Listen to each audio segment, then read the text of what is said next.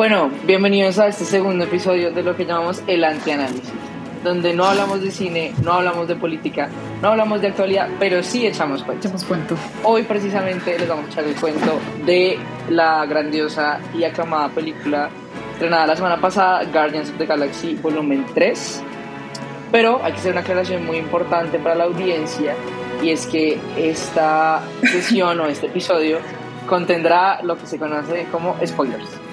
Spoilers, spoilers, spoilers, no queremos a nadie quejándose. O sea, hay spoilers, hay muchos spoilers, entonces si no se la ha visto, por favor apague este podcast, váyase a ver y vuelve cuando ya se la haya visto. Gracias. Por no aceptamos quejas, reclamos ni evoluciones. Entonces, eh, bueno, este episodio creo que está cargado de mucha emoción por parte de dos personas altamente fanáticas del mundo Marvel, lo que se conoce como el MCU y también alta satisfacción por ver cómo nuevamente podemos sentirnos eh, emocionados con una película del MCU. Sí, tal cual, Gaby. Realmente, bueno, para dar un contexto, Gaby y yo nos conocimos en un trabajo y de lo único que hablábamos, porque nos caímos mal en el primer inicio, sí. nos caímos mal, pero lo único que hablábamos como loras y nadie nos callaba era del MCU, del universo cinematográfico de Marvel. Entonces, por eso hicimos este podcast, porque nos encanta hablar de ese tema.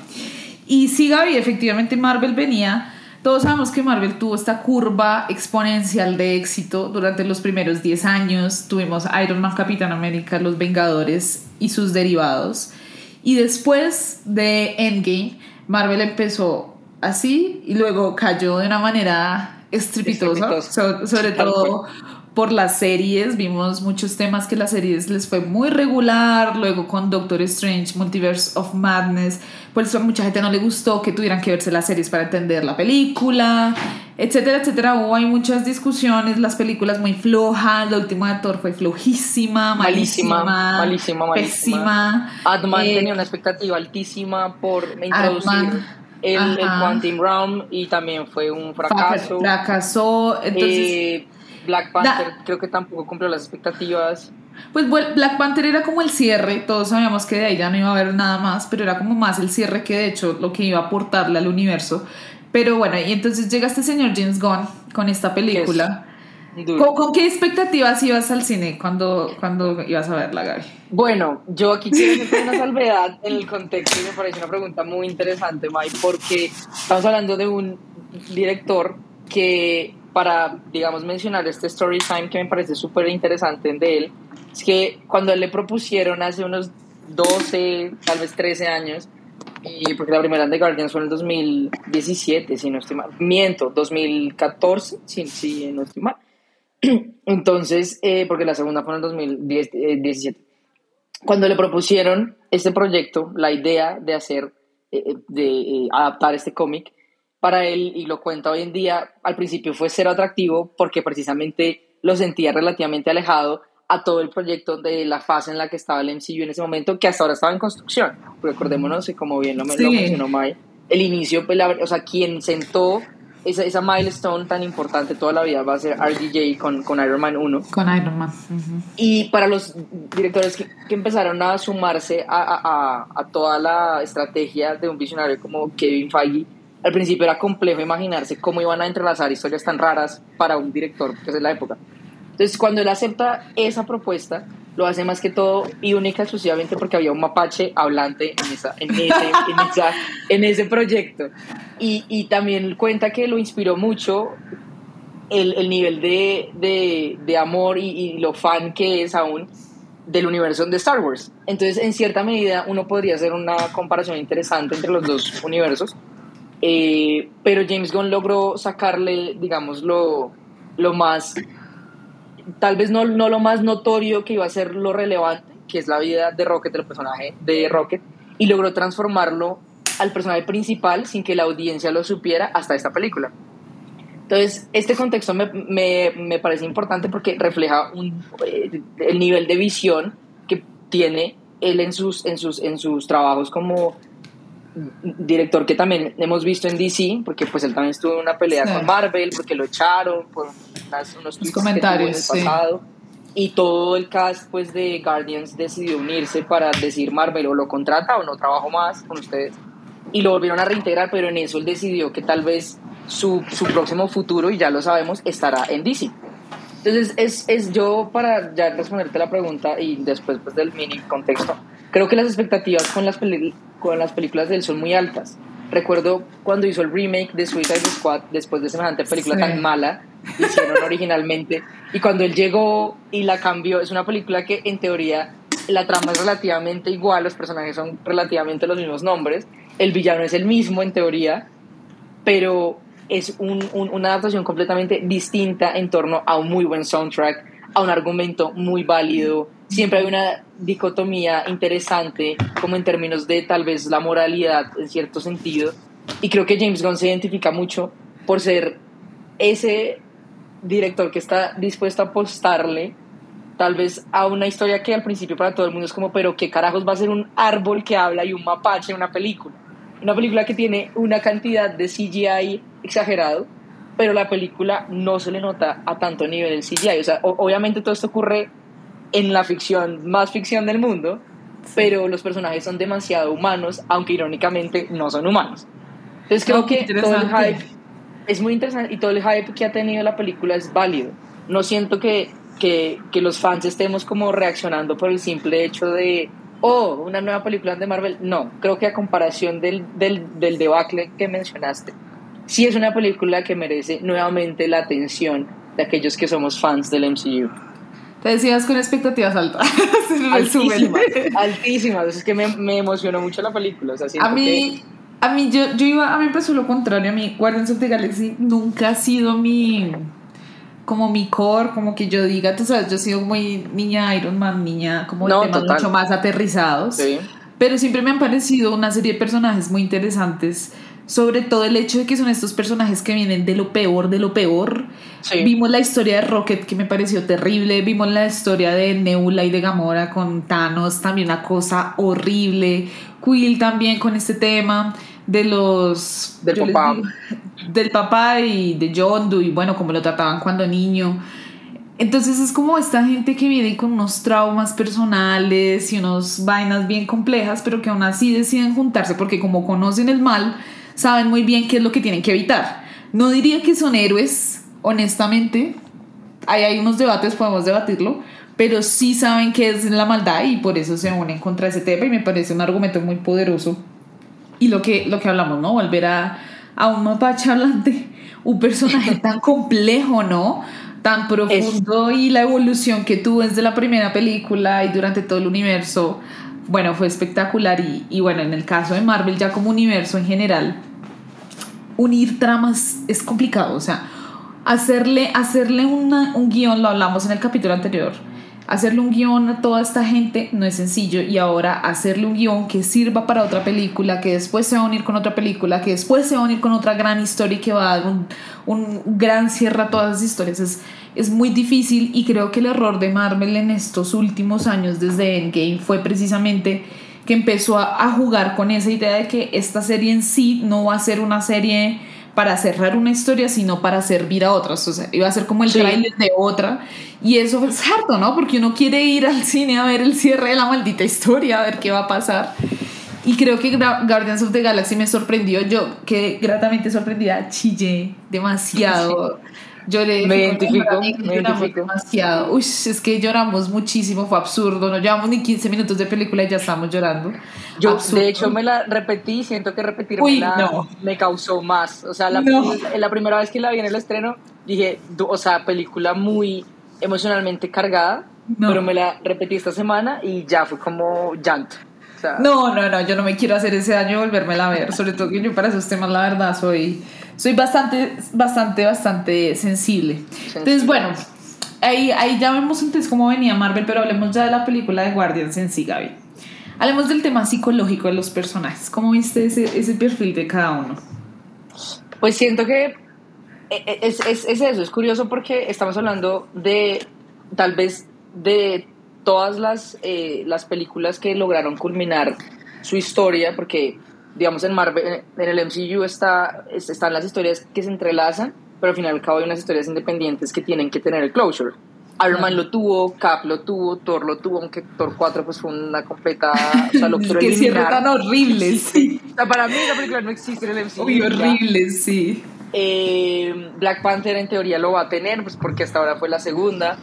Eh, y pues también lo tuvo Ant-Man, que también la, eh, Ant-Man eh, Quantumia también. Hay que hablarlo, por, no, o sea, un fracaso completo.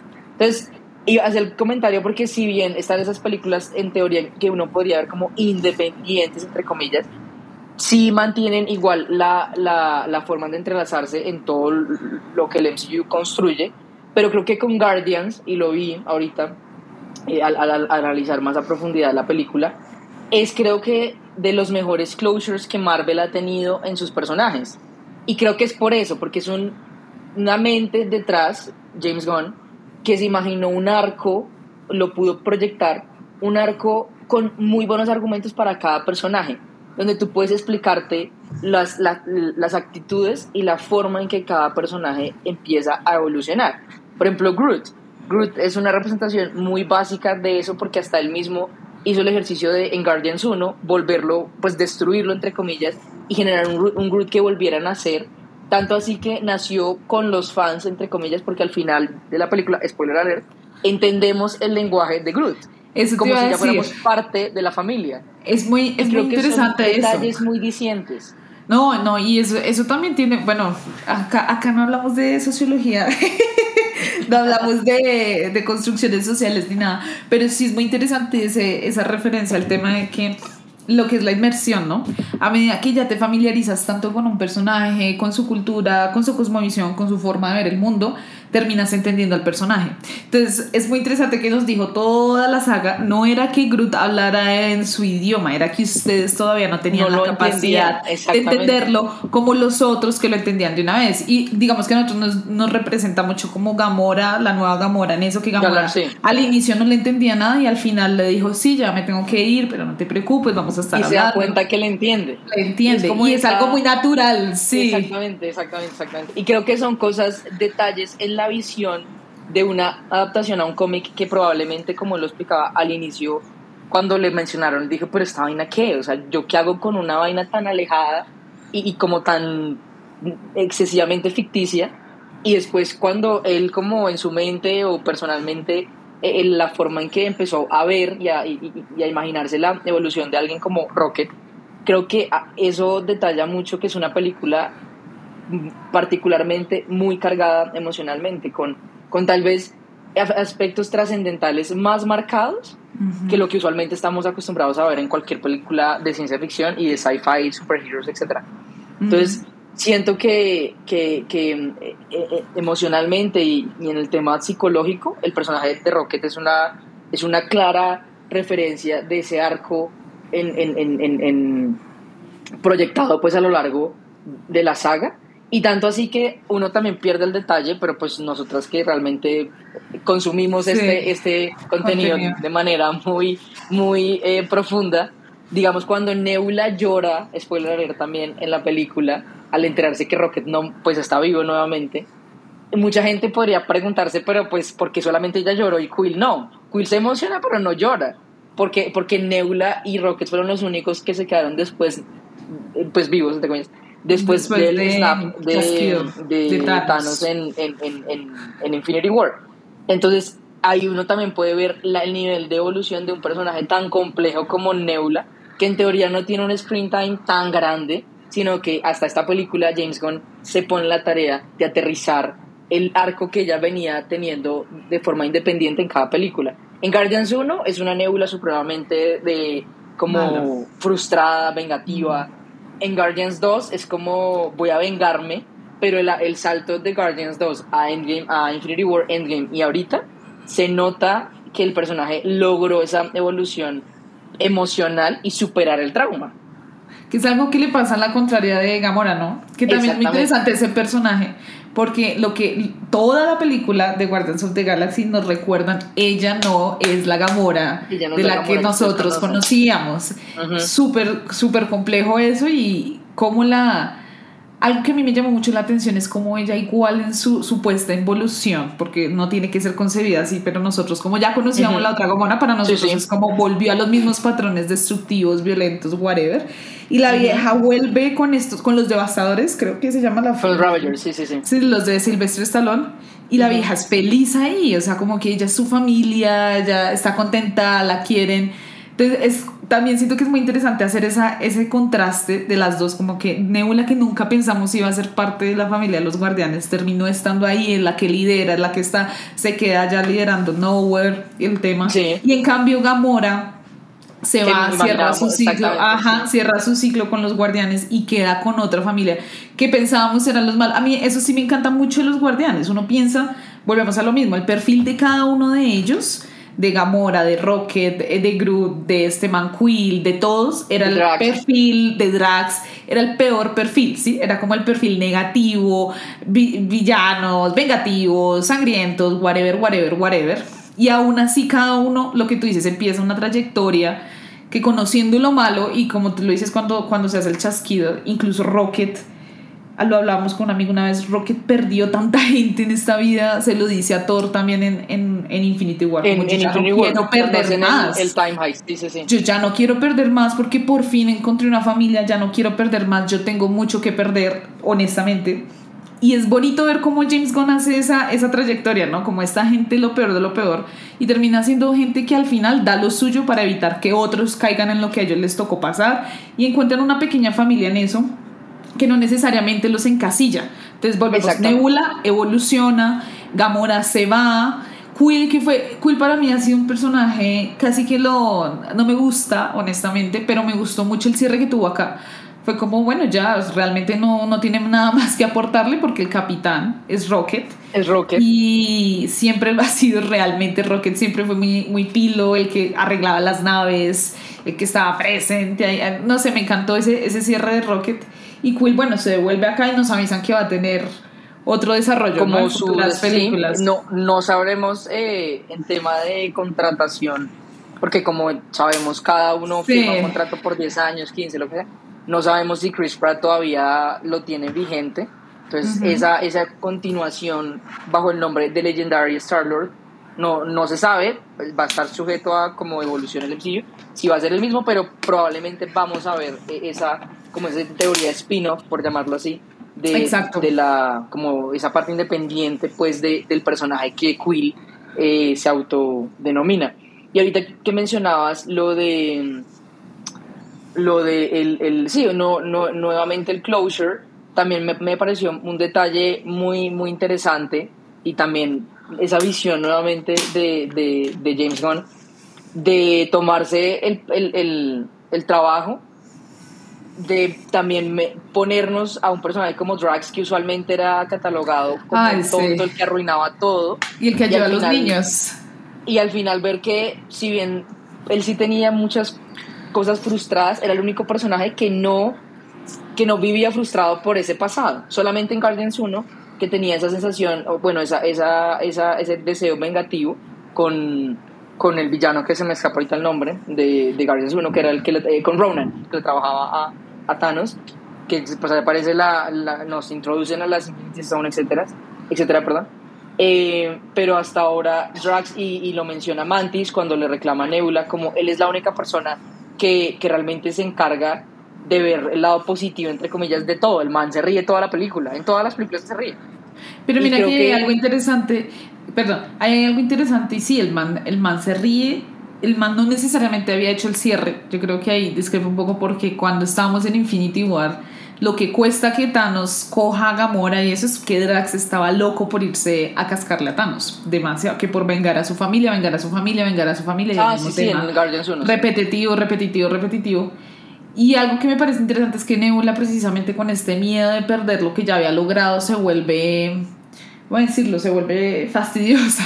Como decía esta china, Mantis decía, esa vieja todo el tiempo vive con piedra, que ah, mira, esa vieja nadie se, la soporta. más dura. Claro, se vuelve más dura. para proteger lo que ya había logrado tener y cuando le reconoce a Drax y le dice realmente no es que tú fueras lo que yo pensaba, es que tú eres un padre. Tú no eres un destructor, sí, y es, es muy bonito, es muy lindo, llegar.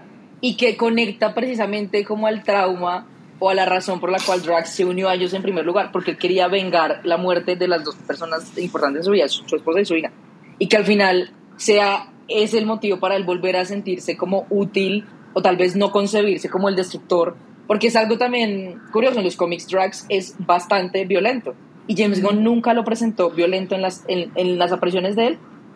por la apariencia uno puede interpretar que es violento, y también por el actor, porque el actor en la vida real de, eh, de Bautista es como eh, luchador de luchador de no sé qué, exactamente. Pero realmente si lo medimos en temas de, de qué tan fuerte o las, o las batallas que él tiene, nunca son tan ex, eh, como sí, extrapolables como lo muestran en el cómic. Entonces creo que también detalla mucho esa visión y la adaptación, vuelvo al comentario, del arco que él se imaginó desde que aceptó el trabajo hasta esta película. Y siento que todos esos arcos tuvieron, un argumento muy interesante que tiene que ver netamente con la psicología de cada persona. Sí, algo que, aunque no son humanos, entre comillas, saca lo más humano de ellos. Bueno, perfecto. Ahí me diste fuente para hablar ya de, de, de, la, de lo que queríamos hablar desde el inicio de este podcast. Y ya es el análisis de, de lo que nos propone James Gunn como historia en esto, ¿no? Entonces tenemos el villano, que lo detesté, ah, sí, muy hace, un gran, hace un gran papel. Muy eh, que está obsesionado con este tema de la superioridad, ¿no? De hacer la, sociedad perfecta, básicamente es eso. Pero algo interesante, no sé si lo viste, con, con Adam War, Warhol, se me olvidó. Warlock, Warlock. no sé, que sé que la gente no le gustó porque no lo mostraron tan poderoso. Pero me gustó que, me eh, gustó como lo, Exacto, ya, ya vamos ahí, y es Gaby, y es el tema de que toda la película tiene detrás el tema de porque siempre pensamos que somos superiores. Entonces este man quería crear la sociedad perfecta. Adam Warlock con esta, ¿cómo se llaman los que eran dorados? los, eh, ellos en la segunda de Guardianes de la Galaxia también se creían los más más el tema de la superioridad.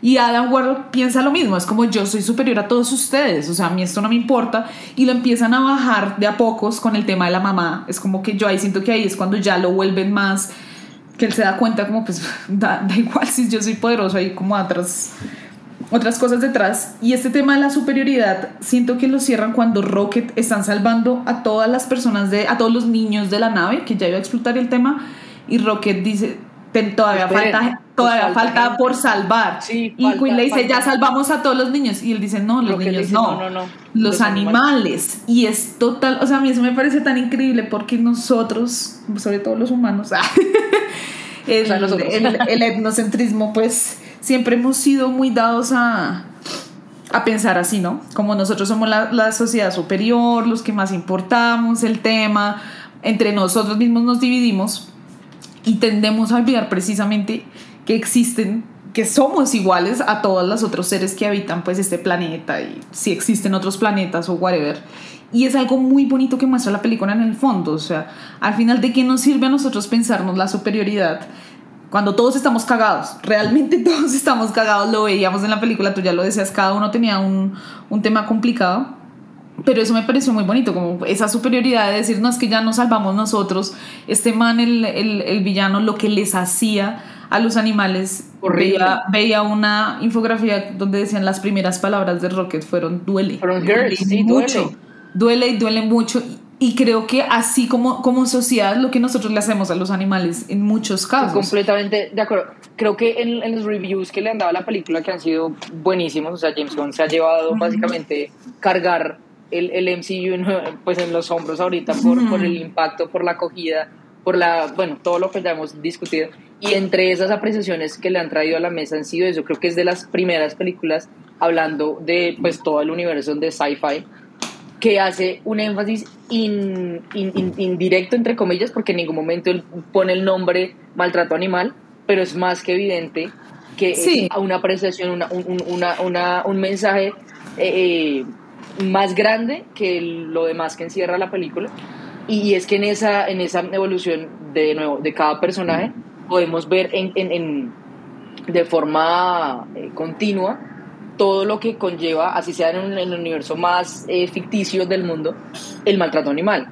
Y tanto así que al final, cuando Rocket únicamente se acerca a tomar, que esa escena es demasiado linda, que abraza a todos los otros raccoons que hay chiquiticos, y los abraza y se los lleva y se da cuenta que él es un mapache. Para, humanos y para pues los de la tierra, él es un mapache.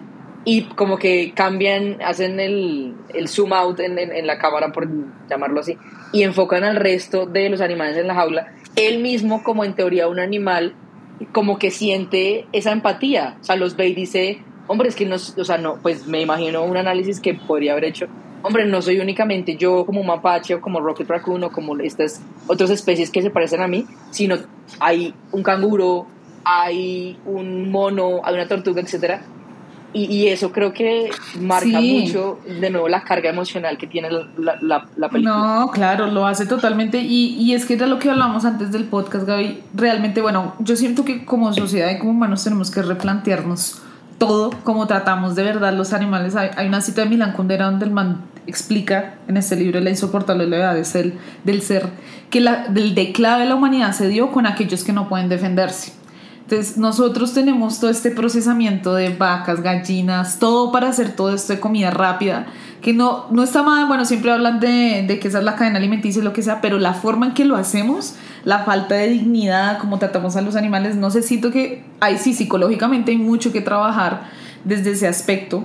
Y claro, estaban diciendo que desde el cine pues es una jugada muy hasta baja porque él sabía, decían, ¿no? Pues los que saben de cine, yo no.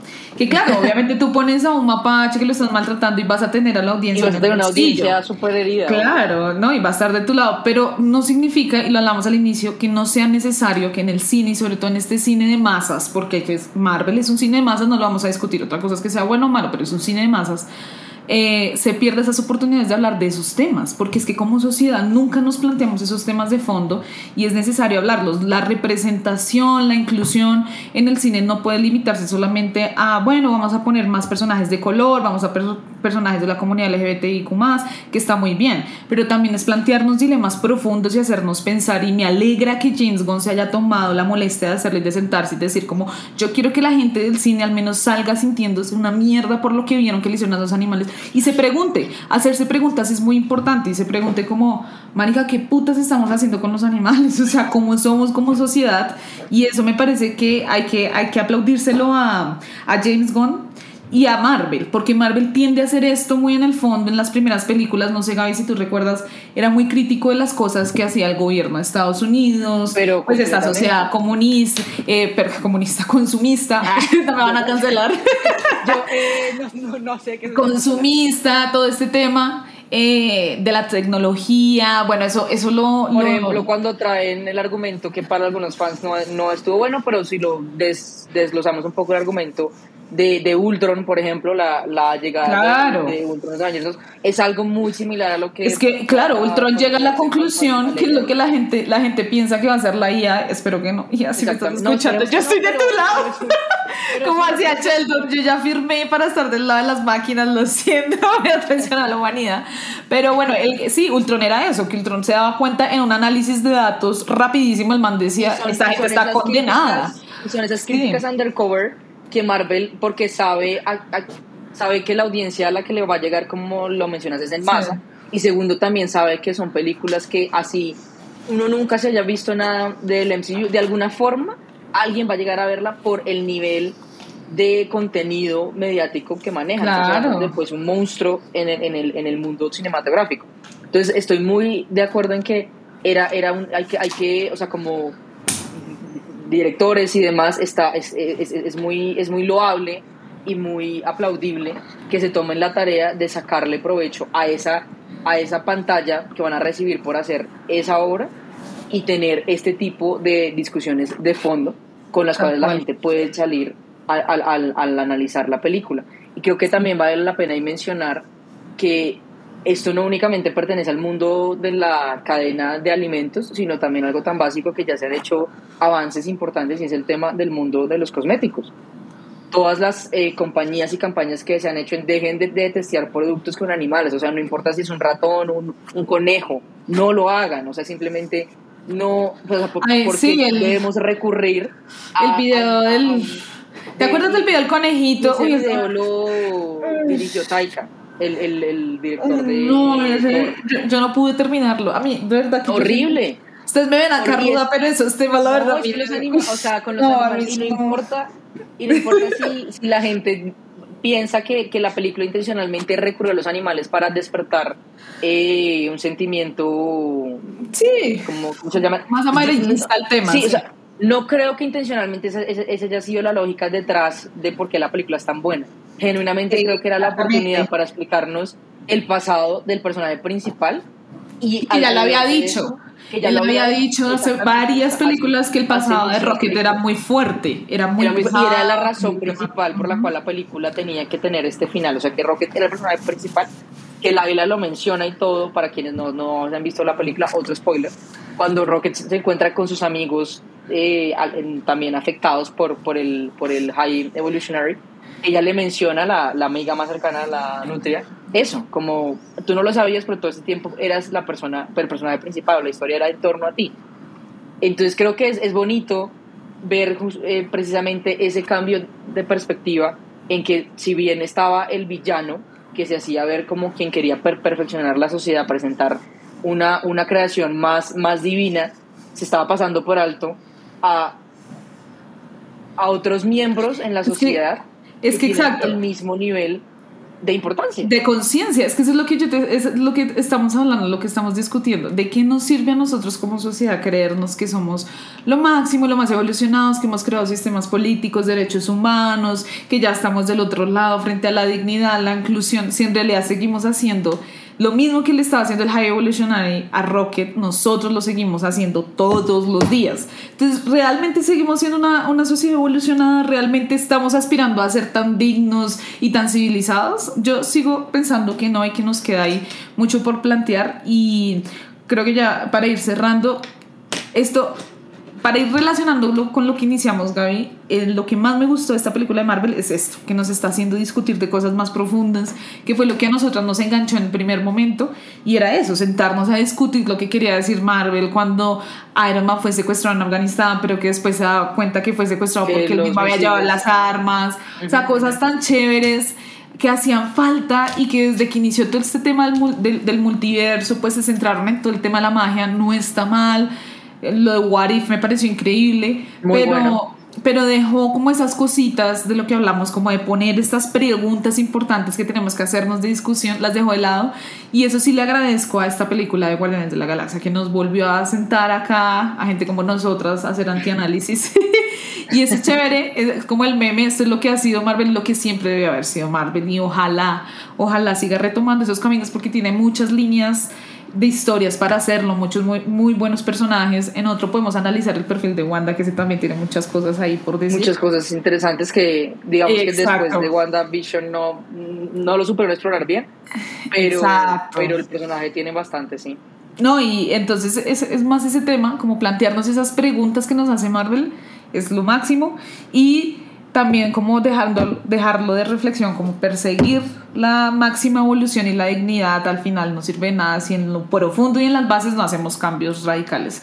Y la misma película llega a esa conclusión solita cuando el man tiene que explotar el planeta que él mismo creó porque al final y se da llegamos a los mismos problemas. Y, Quill es el que le, le reclama cómo te parece lo suficientemente perfecto que un erizo o no sé qué le venda metanfetamina. No, no sé qué y eso refleja precisamente que si bien podemos desgastarnos construyendo la tecnología más avanzada, eh, acercar más las instituciones a la gente, construir toda la infraestructura posible, el metro más avanzado del mundo, si lo comparamos a Bogotá y metemos toda la cantidad de falta de cultura ciudadana que hay en el metro más avanzado, lo podemos meter en el metro de Shanghai, no, no importa. Van a haber problemas básicos como que la gente no se sepa subir un barraco metro. Entonces, hay muchas cosas hay mucho detrás, pedagogía, temas de exclusión sistemática, todas las cositas que es lo que nos muestra la película al final que yo siento, miren, no se trata de buscar la perfección que nosotros creemos perfección, hay bases, hay mínimos que como sociedad no hemos logrado, ya lo vimos, maltrato animal, hemos visto el tema de la pobreza extrema, mejor dicho, y acá nos podemos sentar, Gaby, a hacer un montón de, de otros análisis, pero es muy chévere que la película nos lleve como a esas conclusiones. De acuerdo, y para quienes no, no se la han visto, ya para cerrar también, eh, súper recomendada si no eran fans de Marvel. Es una película que no importa si no te has visto nada más en el, en, el MCU, estoy convencida que vas a salir altamente eh, sentido como relacionado con, la, película. Eh, también el soundtrack es muy bueno a comparación de las otras. Eh, pues para mí el mejor fue el de la segunda, pero James Gunn se ha identificado normalmente por, por hacer un muy buen soundtrack, entonces vale la pena vérsela por eso.